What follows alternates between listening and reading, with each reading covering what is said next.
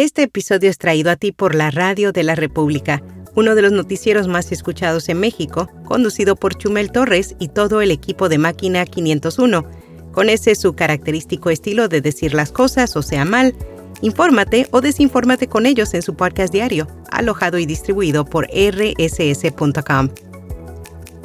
Notipod hoy, un resumen diario de las tendencias del podcasting informan que los podcasts son una herramienta clave para el descubrimiento de programas de televisión. Yo soy Araceli Rivera. Bienvenido a Notipod hoy.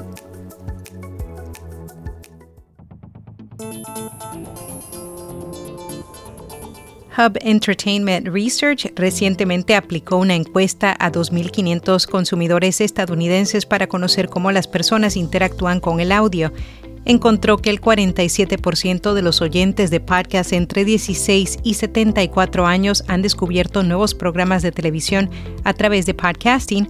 Asimismo, el 32% de los encuestados informaron que escuchan podcasts relacionados con series de televisión, incluidos programas complementarios oficiales, podcasts creados por fans o podcasts que presentan a las estrellas.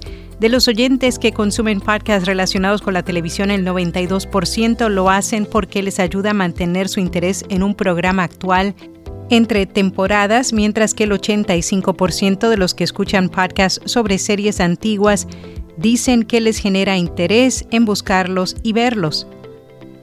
El audio branding se perfila como uno de los pilares fundamentales en las estrategias de marketing de las empresas en 2024 se trata de una disciplina que se enfoca en crear una identidad sonora distintiva para las marcas. Olga Llopis, socia directora de Comunisa, agencia especializada en branding, conversó sobre la importancia del audio branding. En las estrategias de los próximos años afirma que la capacidad de transmitir emociones y valores a través del sonido permite a las marcas forjar conexiones profundas y duraderas con su audiencia y agrega que en 2024 y 2025, las empresas que se centren en la mejora de la experiencia auditiva del cliente cosecharán beneficios significativos en términos de fidelización y lealtad. Anuncian la primera edición de Audio Day Paris, un nuevo evento internacional sobre la industria del audio en español contará con la participación de más de 35 ponentes internacionales y nacionales quienes compartirán las últimas tendencias globales de la industria del audio entretenimiento.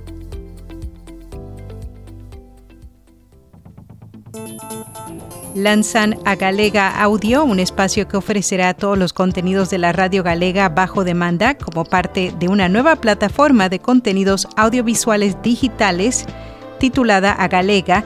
La Corporación de Radio y Televisión Gallega también presentó su nueva iniciativa que dispondrá de todos los servicios y canales de radio gallega con directos y contenidos exclusivos.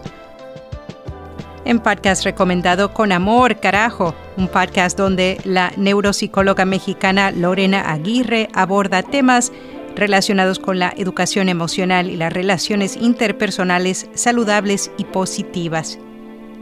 Y hasta aquí, no tipo doy.